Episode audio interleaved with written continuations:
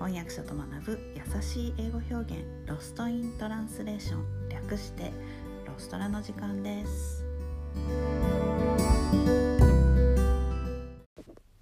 はい今日のレッスンは、えー、名著の英語をご紹介します、えー、今日ご紹介したいのはアメリカの有名な思想家ラルフ・ウォルド・エマソンの言葉です、えー、オバマ大統領元大統領もこの、えー、エマーソンの作品を座右の書にしているそうです、えー、今日ご紹介するのはこんな言葉です。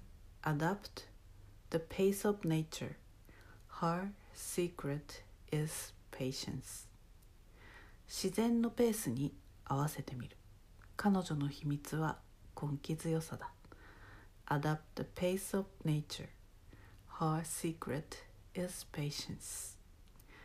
最近は何でも急いですぐに結果を出すことが求められるようになっていますよね。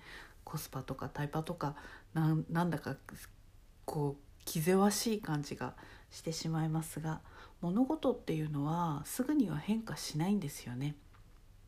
そして少しずつ変わっていった方がいいだそうです。どうしてかっていうと獲得するのに時間がかかったものの方が長持ちするから、えー、easy come easy go なんて英語でも言いますけれども、まあ、簡単に手に入ったものはすぐに失ってしまう。easy come easy go っていう、まあ、ことわざもあります。英語も時間をかけて少しずつじんわり覚えたものはなかなか忘れません。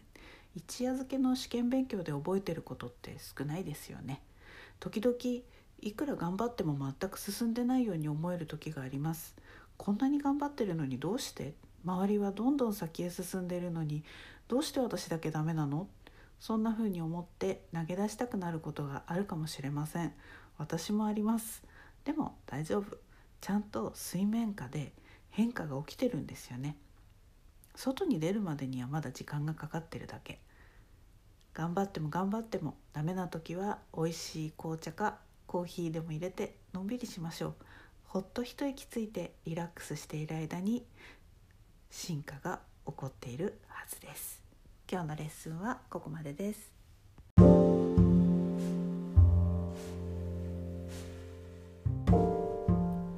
のポッドキャストのショーノートへのリンクは毎週水曜日に配信しているメルマガでお知らせしています、えー、もっと詳しい情報を知りたい。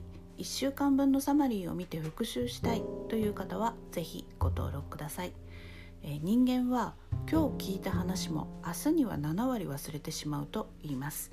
是非サマリーを見ながら復習してみてください、えー、メルマガではレッスンの情報などもお届けしています。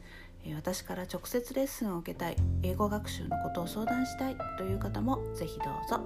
え、概要欄にリンクを貼っておきます。Alright, thanks for listening. Have a great day. Bye.